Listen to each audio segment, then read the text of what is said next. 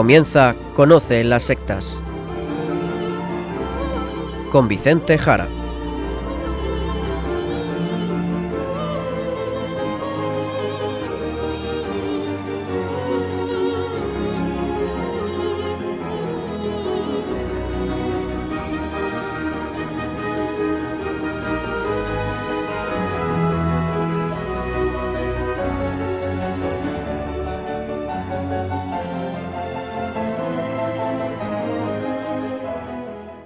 Buenas tardes, queridos amigos de Radio María. Empieza en estos momentos Conoce las sectas, el programa de sectarismo de Radio María España, dirigido y realizado por la RIES, la Red Iberoamericana de Estudio de las Sectas. Quien les habla y como encargado por la propia RIES para su dirección, Vicente Jara. Y también, como es habitual, con todos ustedes, junto a mí, Izaskun Tapia Maiza. Izaskun, ¿cómo estamos? Pues muy bien, gracias a Dios. Muy buenas tardes a todos. Muy bien, pues ya directamente tú misma nos vamos al sumario del programa de hoy.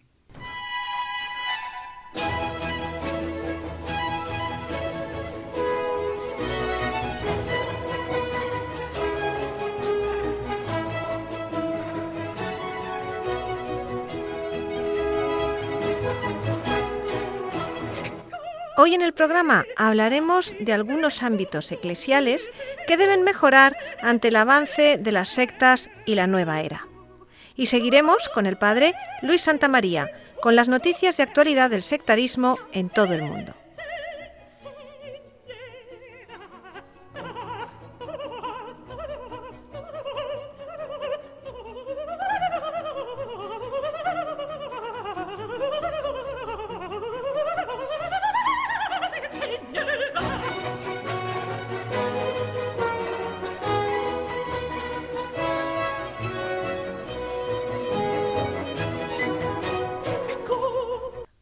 Dejar claro una serie de cosas en las que hemos ido incidiendo en este programa. La Iglesia Católica está haciendo mucho para frenar el avance de las ideas religiosas de las sectas y de las corrientes de la nueva era. Multitud de obispos, sacerdotes, religiosos y religiosas, muchos laicos, iniciativas educativas, parroquiales, etc. Pero sí, vamos a indicar y tendremos que citar algunos ejemplos, lamentablemente, de cosas que no se hacen bien y que dejan agujeros y fracturas donde las sectas y el esoterismo penetran en la Iglesia.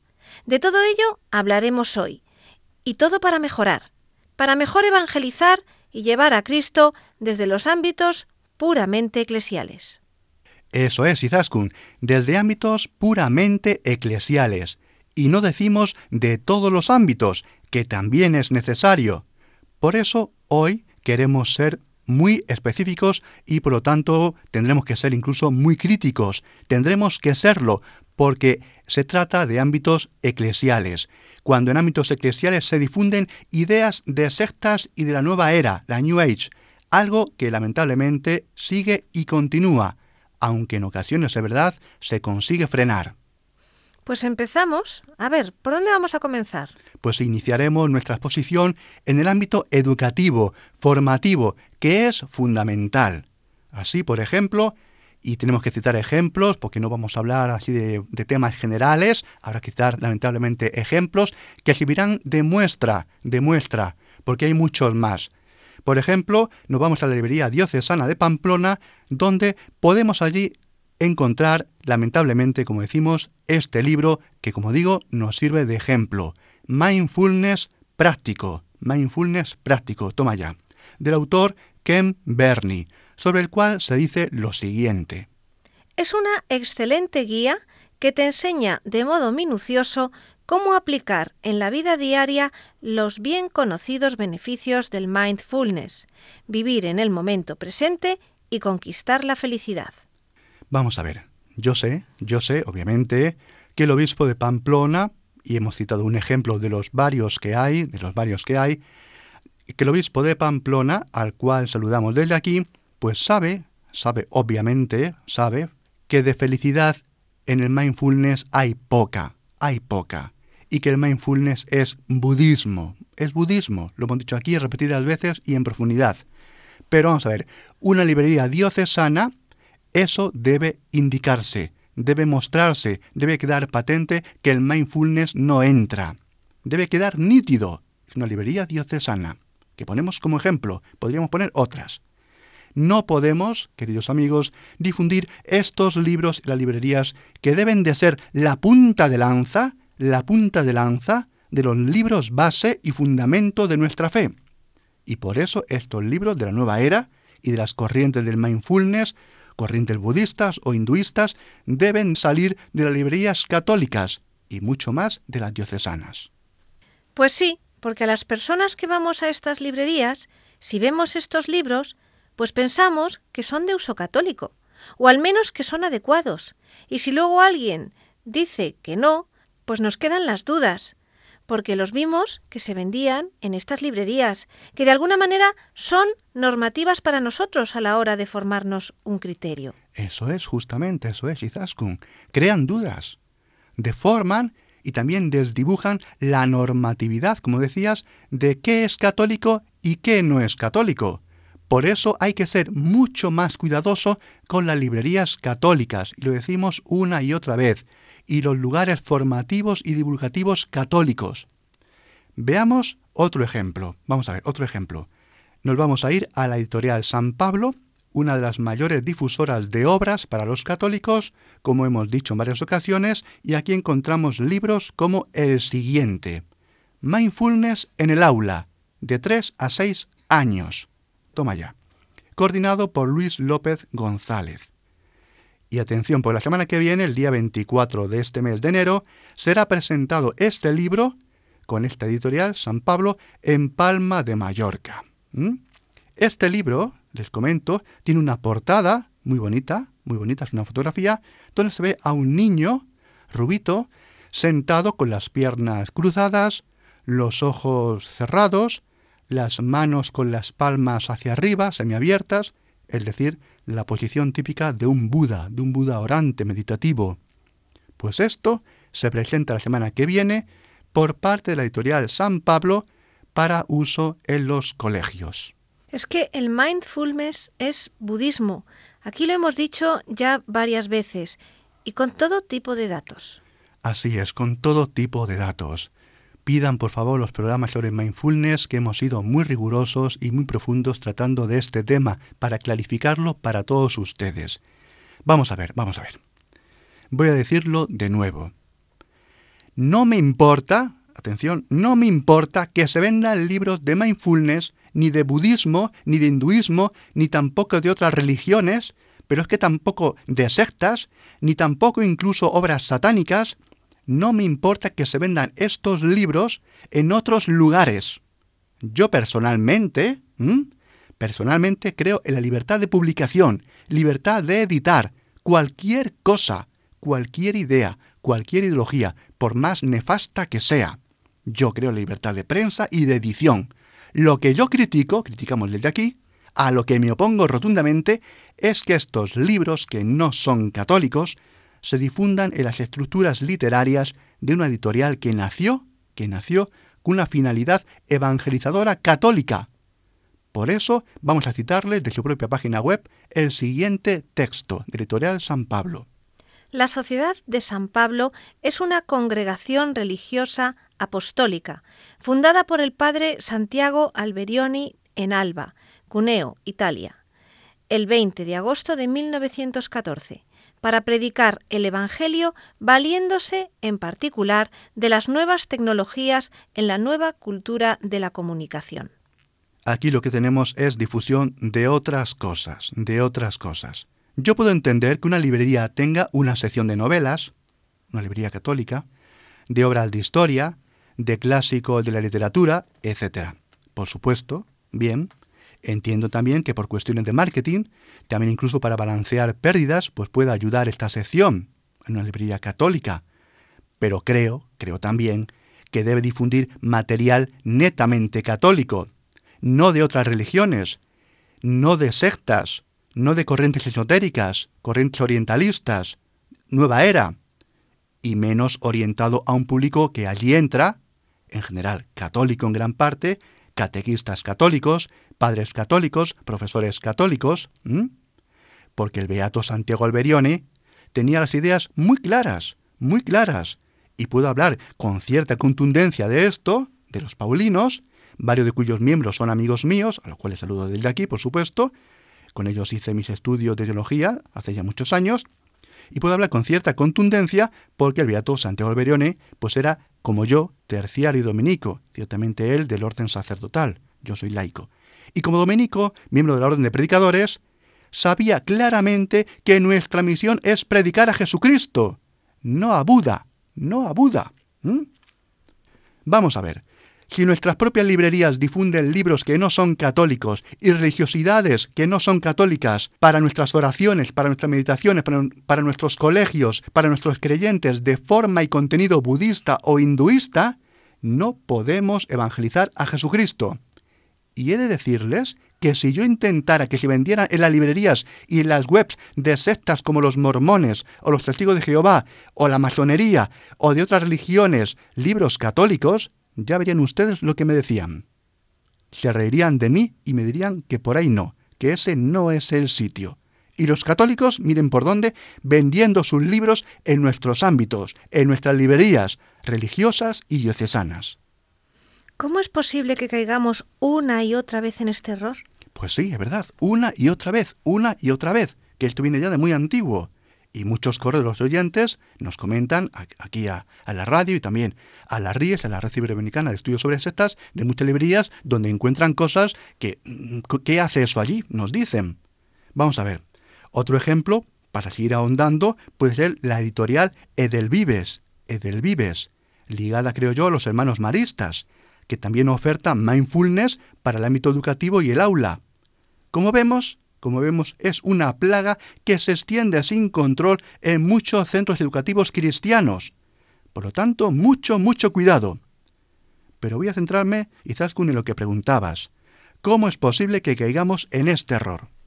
Sí, ¿cómo puede ser esto? Que R que R tragamos con todas estas metodologías no cristianas de otras religiones, de sincretismo religioso como la nueva era, con métodos orientalistas, ¿Cómo es posible, Vicente? Pues por varias causas, varias causas. Es una mezcla de muchas cosas.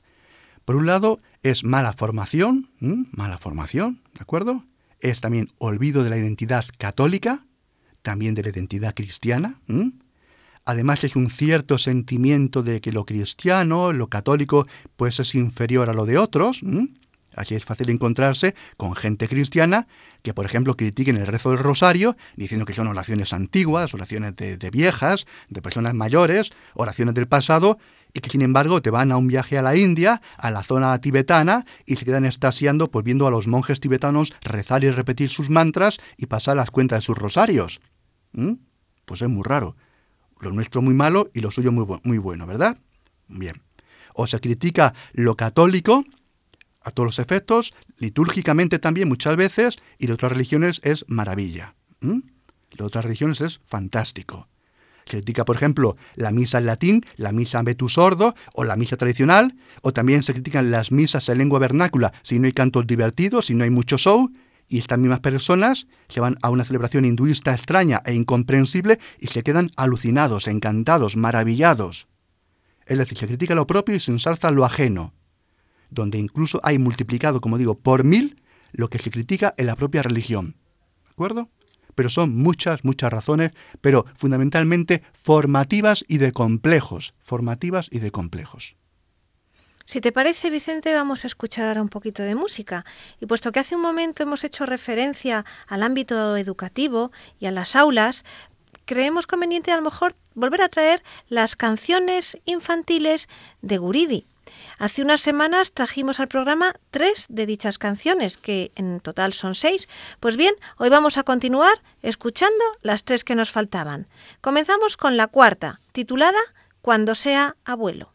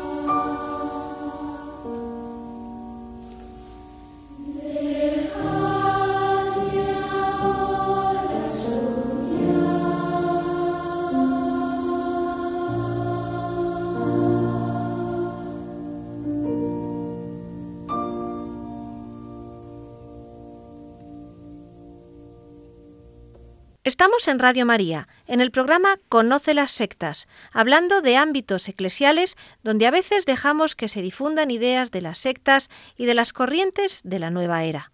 Y acabamos de ver el caso de las librerías netamente católicas. Vicente, creo que queda clara la importancia de las librerías católicas para frenar a las sectas y para mejorar la evangelización. Saltamos de ámbito. ¿A dónde vamos ahora? Pues sí, otro aspecto que hay que cuidar en la Iglesia pues es el ámbito universitario. Y me refiero, como decimos en el programa de hoy, a las universidades católicas, que en ocasiones, en ocasiones, pues dejan mucho que desear en aspecto de moral o bioética, pero ese, ese no es el ámbito de este programa.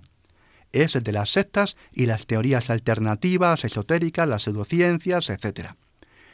La Universidad Católica ha de ser un ámbito a salvo de las modas del momento de la nueva era. Es más, debe ser un ámbito para preparar contra esas ideas, contra esas ideologías, preparar para evangelizar en ámbitos paganos, neopaganos, en ámbitos de nueva era, de esoterismo, de pseudociencias. Por eso no tiene sentido que encontremos cursos en una universidad, como por ejemplo la Pontificia de Comillas, por poner un ejemplo, podrían ser otros, donde encontramos cursos, por ejemplo, sobre el eneagrama, sobre el eneagrama, donde se dan conocimientos sobre bioenergética y los eneatipos, que la verdad es una pseudociencia, no es testable, no es falsable. Son intentos, el eneagrama, de explicar la personalidad que cuando no encaja en un cierto tipo, pues se dicen que es que ha saltado a otro tipo, a otro número. Y si tienes varias cosas de varios tipos, de varios números, es que eres de varios números al mismo tiempo. En fin, tan maleable y difuso que todo vale. Algo que no se permite en ninguna ciencia. Por lo tanto, es pseudociencia. Una técnica pseudocientífica que el documento vaticano sobre la nueva era ya alertaba en el año 2003 como ambiguo y ajeno a la espiritualidad cristiana. Y por supuesto también decir, esta Universidad Pontificia también tiene sus cursos, como no, de mindfulness. Algo lamentable, algo lamentable. Y lo que es peor, nos dicen que este curso es para los siguientes destinatarios, preferentemente profesores de educación infantil, primaria y secundaria, así como estudiantes de magisterio del máster en secundaria. Vamos a ver, ¿es esto, queridos jesuitas, es esto lo que quería San Ignacio de Loyola? ¿Es esto? ¿Es esta su pedagogía? ¿Es este su método evangelizador? Lo dudo mucho, lo dudo mucho. Vicente, está claro que hay que sacar estas materias de una universidad católica. Esto no tiene ningún sentido. Y también está claro que hace falta eh, para lograr una universidad verdaderamente católica. ¿Alguna cosilla más quieres aportarnos? pues este sí, pues claro que sí, vamos a ver, porque no solo hace falta esta eliminación, esta erradicación de estas materias, sino que hace falta algo muy fundamental. Y digo fundamental porque es que ni lo apreciamos, ni lo apreciamos, y eso indica que estamos muy mal. ¿Pero a qué te refieres, Vicente? Pues me refiero a lo que antes también mencioné, me refiero a que no solamente hay que erradicar esas materias, sino que hay que adicionar, adicionar, introducir materias nuevas que ayuden a paliar estas ideologías, que ayuden a criticar desde el pensamiento cristiano, desde la teología y desde la perspectiva filosófica cristiana, pues estas ideas, estas corrientes de la, de la nueva era no solo han de salir de la universidad, de los colegios, de los ámbitos católicos, sino que en especial corresponde, en especial corresponde a la Universidad Católica generar conocimiento, generar pensamiento, generar filosofías y teologías, espiritualidad capaz de oponerse a estas corrientes de las sectas y de la nueva era. Porque los profesionales, no solo los seminaristas, los sacerdotes, los obispos, los laicos, todos los alumnos universitarios deberían tener un buen bagaje de conocimientos para oponerse a estas ideas y además para mostrar con patencia, con capacidad, con brillo, con esplendor, la verdad en el ámbito ideológico, filosófico y teológico. Y esto sí sería una universidad plenamente cristiana, plenamente católica. Pero estamos, como digo, imbuidos en el miedo, en la cobardía, en los complejos, incluso a veces a colaborar con el error, con la herejía, con corrientes muchas veces de la nueva era, las pseudoterapias y las pseudoespiritualidades. Y por eso la Universidad Cristiana pues acaba permeando en ella con todas estas ideologías del momento, diseminadas por corrientes anticristianas de la posmodernidad y su relativismo, el neofascismo de las teorías de género, los neoambientalismos, los animalismos, los neoindigenismos, los nacionalismos, las relecturas históricas, los ataques ideológicos que las teorías culturalistas están realizando a todos los niveles y que si no se estudian y se combaten argumentativamente de las universidades cristianas, pues acaban también tragándoselas a ellas y se produce una orfandad de todos los cristianos y también de todos los ciudadanos. Pues Vicente, creo que queda muy claro. ¿Quieres reseñarnos alguna cosa más? Pues sí, ya para acabar, pues otro ámbito que hay que cuidar mucho, como no, es la predicación en las parroquias, la homilía, las catequesis, la práctica sacramental y no llenar el espacio eclesial, pues también con técnica de la nueva era, con ponencias y charlas de orientación oriental o sincretista, con catequesis basadas en lectura de cuento de corte oriental, catequesis centradas en aspectos éticos o incluso políticos, y ahora en estos tiempos que corren, pues también cursos de yoga, de nueva era, clases de relajación, también mindfulness, como no, que está por muchos lados. Un campo este, un campo este, el de la parroquia, que es central para que la evangelización sea coherente y sea efectiva. Y sea efectiva. No puedo decir nada contra la parroquia. No voy a decir nada contra la parroquia, claro que no. Es una estructura bimilenaria que bien utilizada es maravillosa, maravillosa. La parroquia en sí no tiene nada de malo. Lo que hacen falta, pues son sacerdotes, curas como el santo cura de Ars, dedicado enteramente a la catequesis, la misa, al confesionario y el labor a los más necesitados, una labor inmensa que desarrolló buscando personas también del pueblo para que le ayudaran con la gente mal desfavorecida. Pero todo ello junto, catequesis, misa, confesionario y los necesitados, todo unido, hora de misericordia espirituales y materiales al tiempo. Y un apunte final, que no hay que olvidar. Vamos a ver, la parroquia, la parroquia primeramente no es el templo. La parroquia primeramente no es el templo. La parroquia primeramente es un territorio. Por esto el párroco debe atender no solo a los que entran en el templo, en la iglesia, sino a todos los del territorio, a toda la parroquia. Por esto debe de evangelizarlos también fuera del templo, ir a buscarlos, así como el resto de catequistas, y también en el ámbito de las sectas, como decimos en ese programa, y del Grupo Nueva Era, saber dónde y centros de todos ellos, de santería, de magia, los curanderos y los magos africanos en la zona dando folletos, los salones del reino de los testigos de Jehová, las capillas mormonas, las sedes de las diversas sectas y grupos, e ir allí a evangelizarles también, porque son parte de la parroquia. La parroquia no es el templo, es el territorio. Y esto se olvida una y otra vez. Pues vamos ya cerrando el círculo de aspectos a considerar como relevantes para frenarlos y para combatir las ideas de las sectas y de las corrientes de la nueva era. Pues sí, en definitiva, todas las plataformas propias eclesiales, desde las formativas básicas y elementales a las más especializadas, y por supuesto el ámbito parroquial y con ello citar también los seminarios, en general poco preparados para el mundo actual en este ámbito de las sectas y de la nueva era. Casi ningún seminarista, atención, casi ningún seminarista es capaz de atajar con solvencia el problema de las sectas y los grupos esotéricos del momento. Hace falta mayor formación en este campo. Hace falta mayor formación en este campo.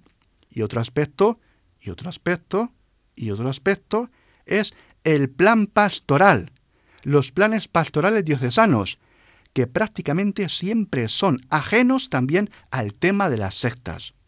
Tratan de mil cosas, de mil cosas, pero siempre dejan fuera las corrientes del esoterismo, la magia, los sincretismos orientalistas, los grupos sectarios presentes en la diócesis. Todo eso es olvidado una y otra vez, plan tras plan un plan pastoral, que no prepare en esos ámbitos, que no ayude a los cristianos a dar razón de su fe, de su esperanza, de Jesucristo, y que no sepan enfrentarse con argumentos a los testigos de Jehová, tan comunes en nuestras zonas, o a las supersticiones, las magias o las ideas estrambóticas y irracionales de todo tipo, ya indica, ya nos indica la graves carencia de los planes pastorales. Que como antes dije, que como antes dije, si en la formación se olvidan los aspectos de respuesta, de contestación, de dar razón, los aspectos apologéticos y argumentativos, siempre existirá una carencia. Y además llevará a que poco a poco, poco a poco, se produzca una derrota ideológica, una derrota del cristianismo por otras ideas y religiosidades, que sí son combativas, claro que sí, y mucho, y que no se frenan en sus ataques, para nada, por más que los cristianos están callados en silencio y sin saber responder, como digo, y lo que es peor, también sus pastores, y muchas veces todos sin querer defenderse ni responder, ni proponer el mensaje de Jesucristo. Escuchamos ahora la quinta de las seis canciones infantiles de Jesús Guridi. Se titula El idioma extranjero.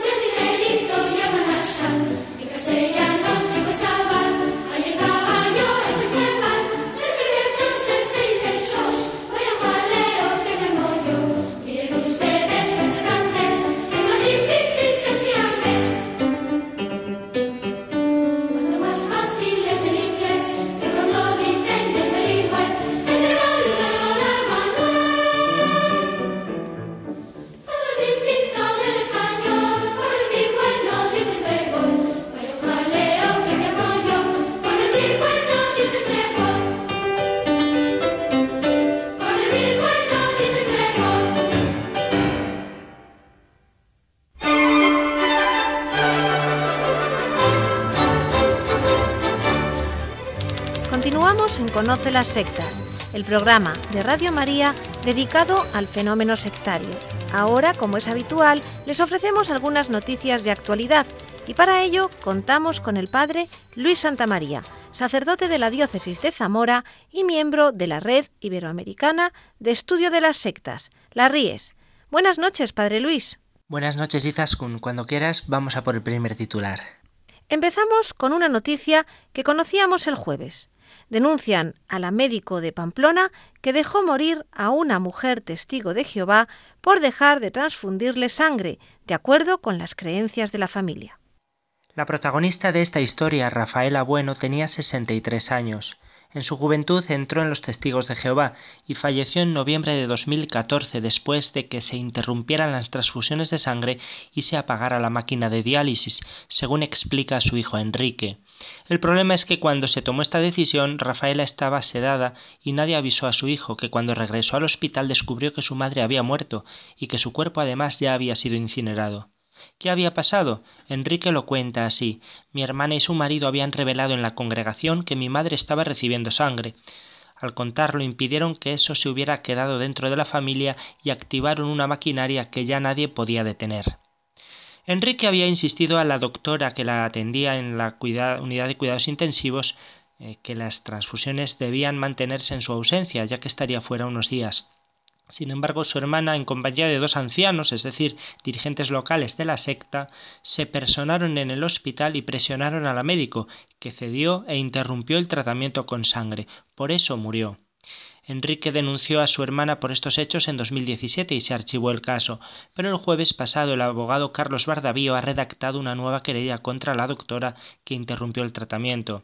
Se ha encontrado un testigo que revela que estuvo presente cuando Enrique afirmó a la médico responsable que consentía que se siguieran con las transfusiones de sangre y de hemoderivados a su madre, a pesar de la negativa de la hermana, por lo que dicha médico debió actuar en beneficio de la vida y en todo caso acudir a la autoridad judicial al existir una discrepancia de tratamiento de los familiares directos de la paciente, aclara el letrado. Además, Rafaela no había firmado el documento de instrucciones previas que suelen utilizar los testigos de Jehová para estos casos y meses antes en el mismo hospital había recibido hemoderivados y años atrás en otro centro transfusiones de sangre. Como es sabido, con más de 8 millones de seguidores, las sucursales de los testigos de Jehová en todo el mundo obedecen escrupulosamente las órdenes que llegan desde la Watchtower Society, la corporación empresarial que dirige la secta desde Nueva York.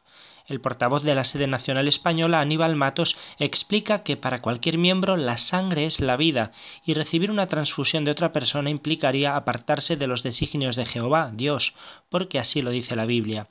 Lo más importante, sin embargo, es que para un testigo de Jehová recibir una transfusión de sangre es exponerse a ser expulsado de su congregación.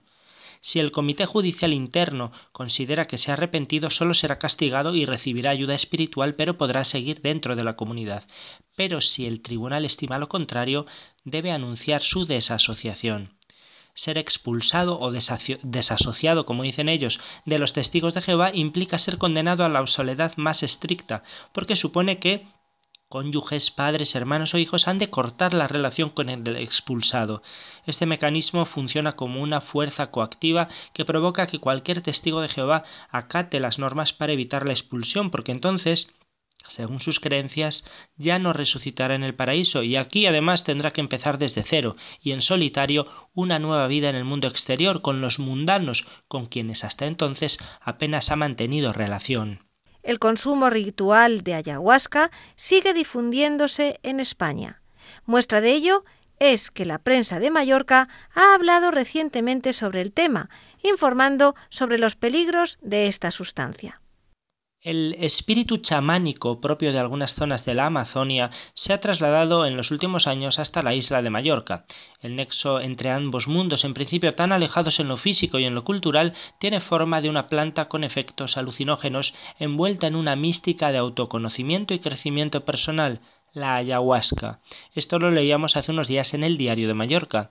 Periódicamente se organizan en fincas de la parte foránea de esta isla balear ceremonias de ayahuasca en las que los interesados pagan una cantidad económica por participar en la experiencia. Una de las últimas ha tenido lugar el último fin de semana de 2018 en una cabaña de Puigpunyent, rodeada de bosque y magia, según decía el anuncio difundido en las redes sociales. Los organizadores, que suelen buscar lugares tranquilos y apartados para desarrollar la actividad, pidieron en esta ocasión una aportación de 140 euros por cada uno de los dos días que duraba el retiro. Y entre los consejos para los inscritos, llevar ropa cómoda para estar lo más confortable posible, además de papel higiénico, agua y frutas para compartir. Este ritual ancestral llega en ocasiones de la mano de chamanes que, según se publicita, se desplazan directamente desde la selva amazónica para guiar a los interesados en el consumo de esta sustancia que se toma desde hace muchísimos años en la cuenca amazónica. Pero desde el Colegio Oficial de Psicólogos de Baleares hacen un llamamiento a ser muy precavidos ante este tipo de pseudoterapias. Así lo expresa su decano Javier Torres, quien enfatiza que la ayahuasca es una sustancia que es alucinógena, muy adictiva y puede ser peligrosa según para qué tipo de personas. Tras señalar que puede ocasionar ataques de pánico y alucinaciones, Torres argumenta que lo peligroso es que la sustancia sea consumida por personas muy vulnerables, que están pasando por situaciones complicadas y que confíen en estos rituales para solucionar sus problemas. En este sentido, el decano de los psicólogos recomienda que las personas que tengan algún tipo de problema psicológico, trauma, episodios de ansiedad, se pongan en contacto con un profesional acreditado en el campo de la psicología antes que acudir a este tipo de sesiones que, afirma, se están poniendo de moda. Continuamos en América con la siguiente noticia, para fijarnos en la especial relación del nuevo presidente de Brasil, Jair Bolsonaro, con la Iglesia Universal del Reino de Dios, secta conocida también por su lema Pare de sufrir. La Iglesia Universal del Reino de Dios, también conocida como Pare de Sufrir o aquí en España Familia Unida o Centro de Ayuda, es una secta de origen evangélico nacida en Brasil en 1977, fundada y dirigida actualmente por Edir Macedo, dueño de la poderosa cadena Red Record. Bueno, de ella nos habló Vicente largo y tendido en el último programa. La secta siempre ha dirigido el voto de sus adeptos, llegando a presentar sus propios candidatos, siendo así una importante fuerza evangélica en la Cámara de Diputados, aunque estrictamente no son evangélicos. Los evangélicos rechazan esta secta y la consideran no cristiana igual que nosotros.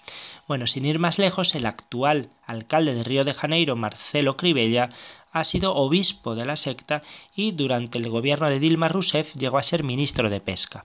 Bueno, pues ahora el nuevo gobierno de Jair Bolsonaro ha mostrado una vez más la influencia que tiene esta secta en el devenir político de Brasil sin entrar en juicios valorativos de, este mandatario, sí cabe analizar cuáles son los vínculos entre la secta y él.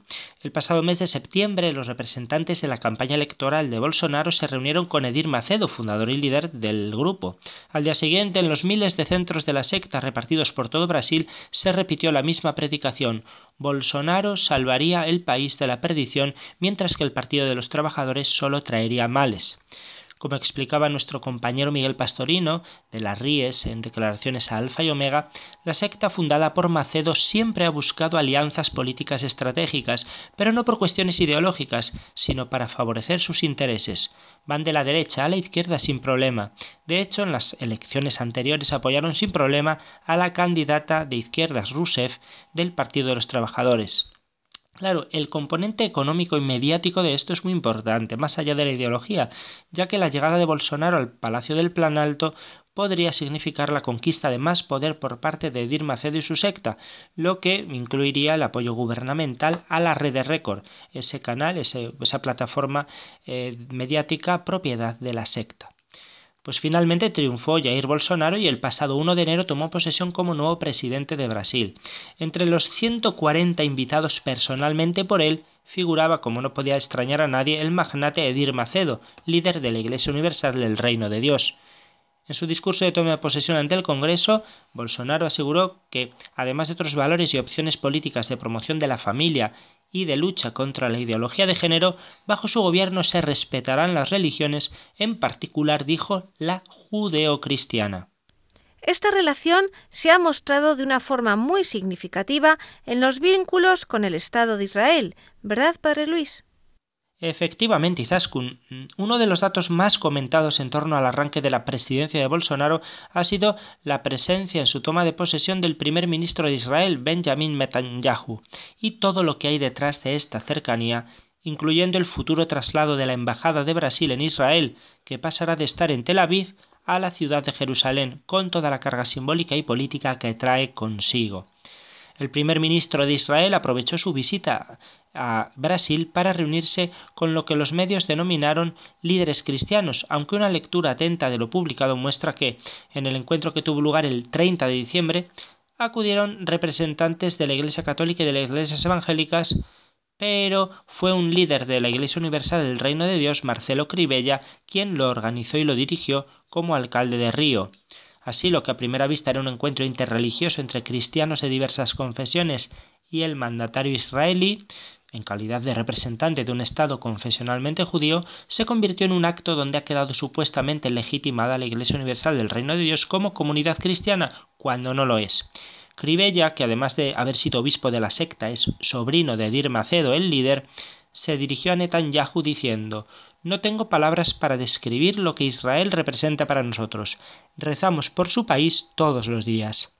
De hecho, uno de los elementos más curiosos de los últimos tiempos en lo que se refiere a esta secta es la construcción en Sao Paulo de una réplica del Templo de Salomón en Jerusalén y hasta la realización de un arca de la alianza. En 2014, la Iglesia Universal del Reino de Dios construyó en Sao Paulo una copia del Templo de Salomón, utilizando para ello piedras de Hebrón, una de las ciudades más violentas del territorio palestino ocupado por Israel en Cisjordania, donde se instalaron los colonos israelíes con protección militar a pesar de los llamamientos de la ONU y de la mayoría de la comunidad internacional. Bueno, se trata de una réplica en Sao Paulo de lo que fue, según los datos bíblicos, el Templo de Jerusalén con cerca de 100.000 metros cuadrados de construcción, un edificio de 52 metros de altura en cuya inauguración en julio de 2014 estuvieron los mandatarios de Brasil, la entonces presidenta Dilma Rousseff y el entonces vicepresidente Michel Temer. Y 11 gobernadores de estados.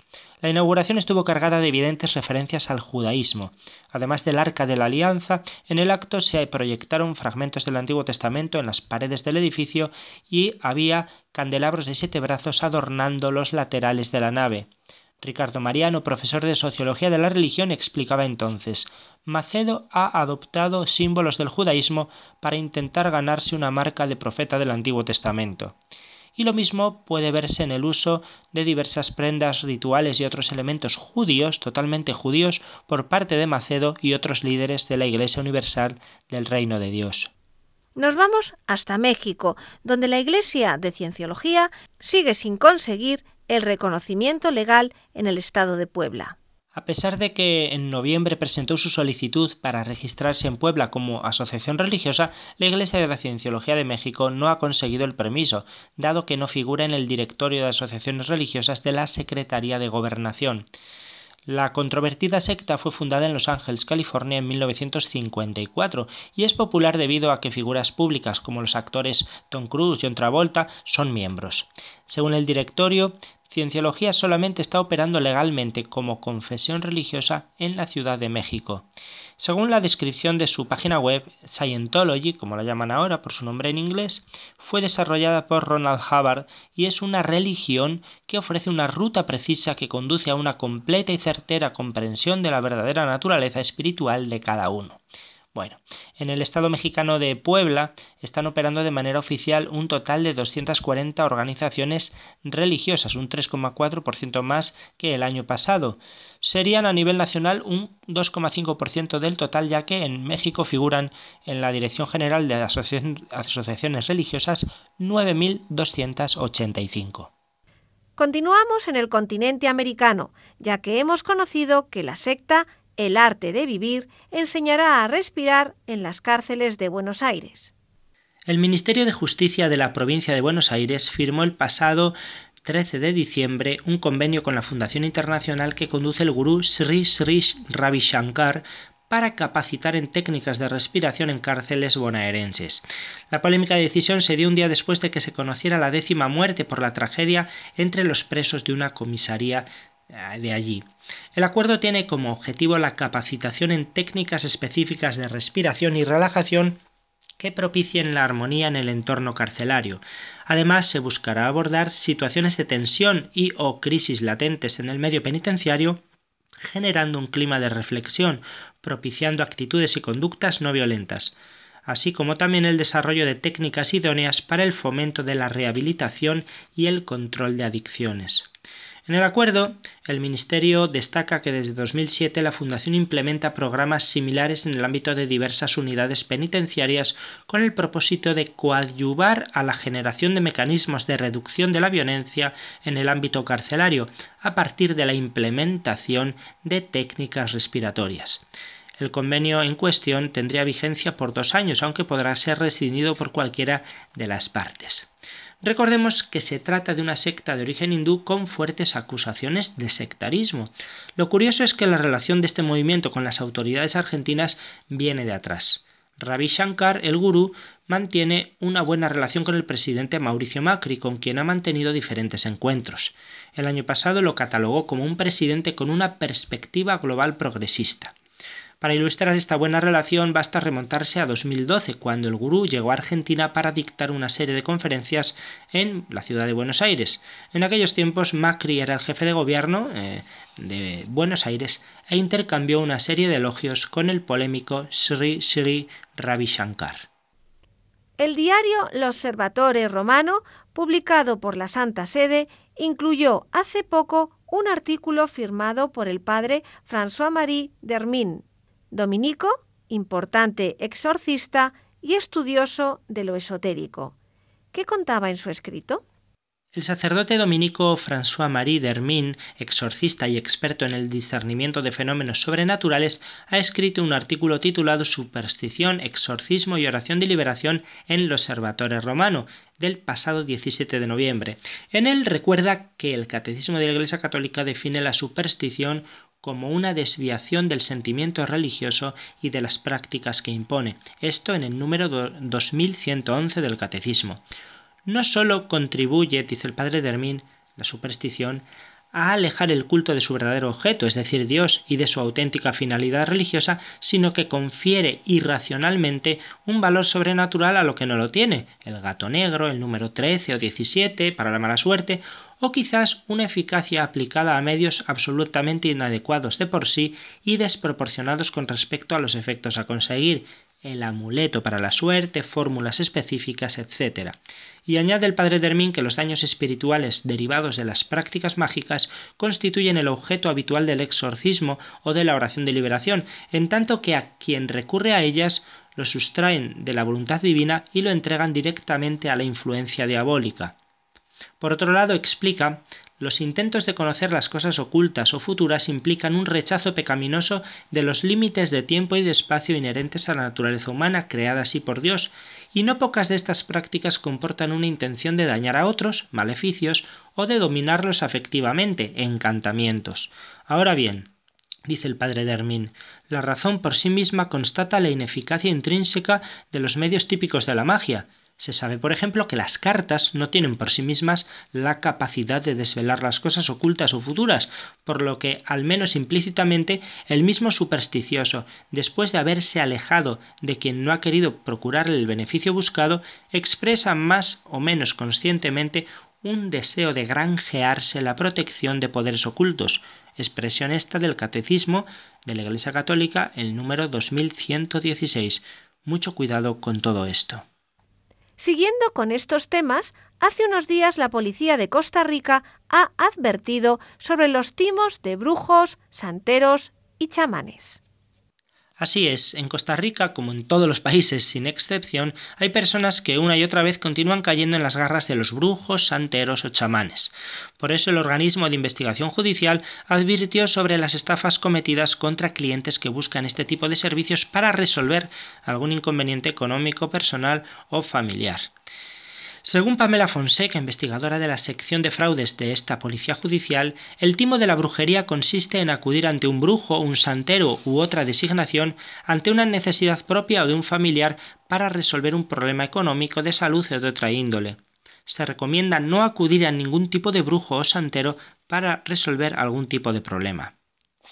La experiencia y las investigaciones policiales en este país determinan que en ocasiones los brujos o los santeros acceden a, casa, a la casa de las víctimas y utilizan mensajes como tengo que hacerte una limpia, necesito tu anillo de matrimonio, tus alhajas y luego dicen te lo traigo mañana porque hay que limpiarlo pero después lo que mandan es una foto de una bolsa quemada y aseguran que en la limpia todo se quemó porque estaba con espíritus malignos y al final de cuentas es para evitar devolver todas las joyas de la víctima.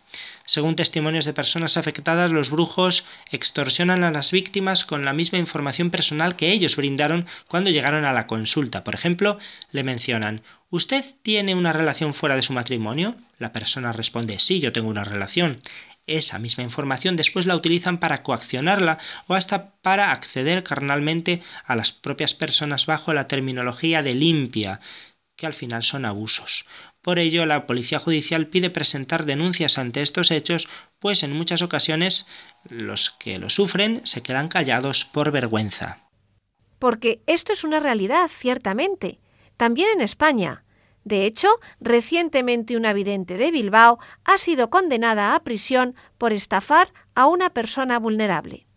La Audiencia Provincial de Vizcaya ha condenado a dos años y medio de cárcel a una vidente por estafar más de 22.000 euros a un hombre aprovechándose de su superioridad intelectual y de la desesperación de su cliente por lograr trabajo y una nueva pareja la sentencia considera probado que la acusada ofrecía servicios de tarotista, adivinación o eliminación de energías negativas en su domicilio de Bilbao y los publicitaba en medios de comunicación bajo el nombre comercial de Cristal.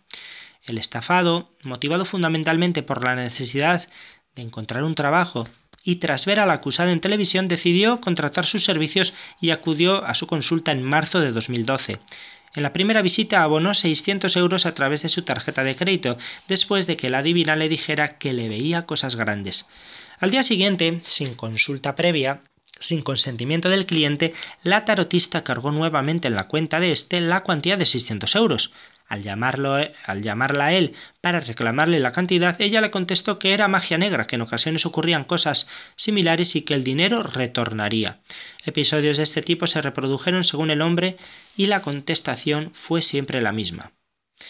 Todo esto hizo ver a la estafadora la ignorancia de su cliente. En las sucesivas consultas, la acusada comprobó lo influenciable y vulnerable que era el cliente, la situación de superioridad intelectual que tenía ella y la desesperación del cliente por lograr un trabajo y encontrar una nueva pareja.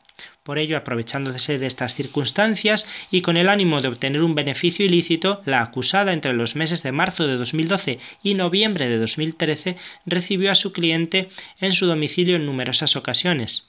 De esta forma, mediante el ofrecimiento de rituales de tipo esotérico, consiguió que le realizase diferentes pagos a través de diferentes medios. El importe total percibido por la procesada y que se puede demostrar asciende a 22.687 euros, aunque según la familia de la víctima seguramente fue más.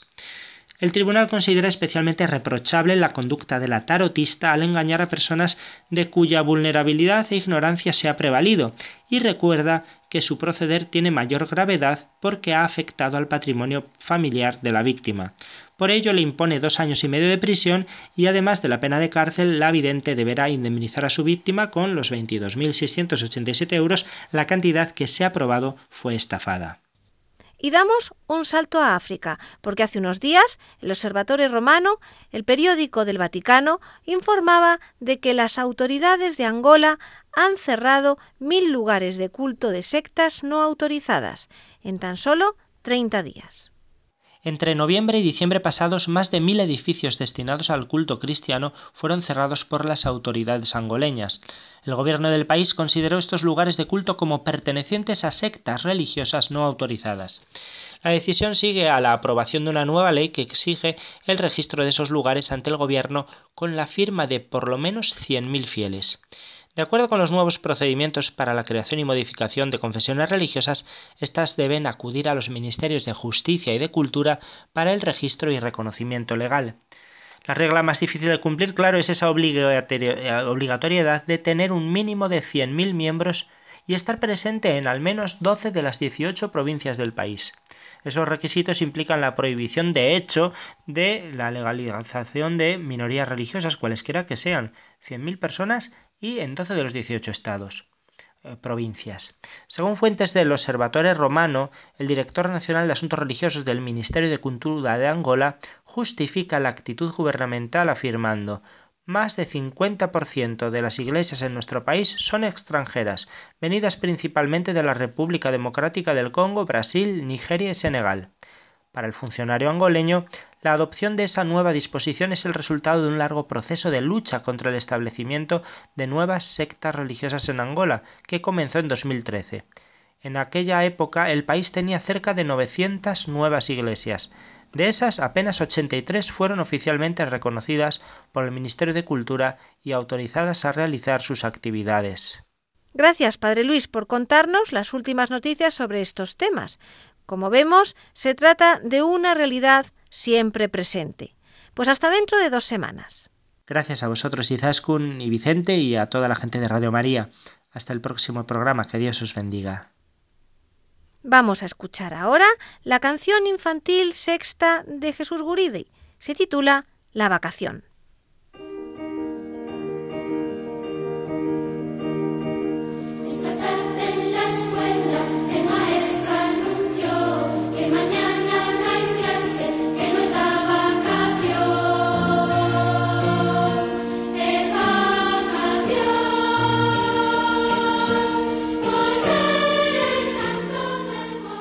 En el final, como siempre, les recuerdo nuestro correo electrónico y las tres páginas web.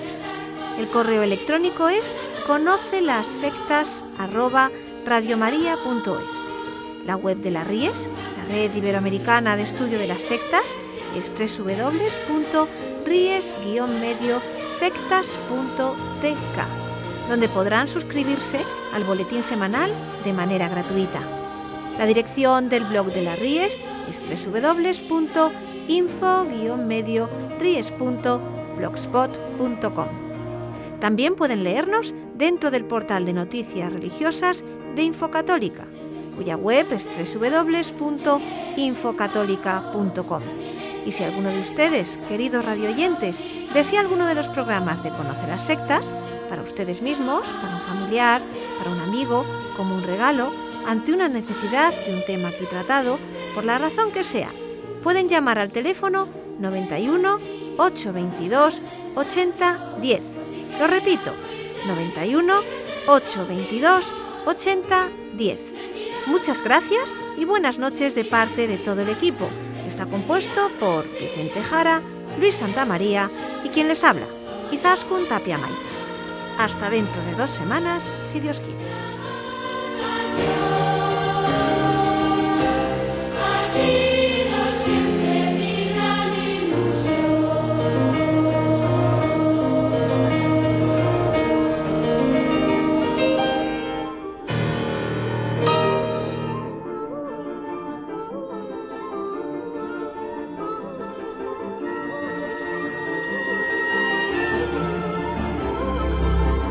Han escuchado Conoce las sectas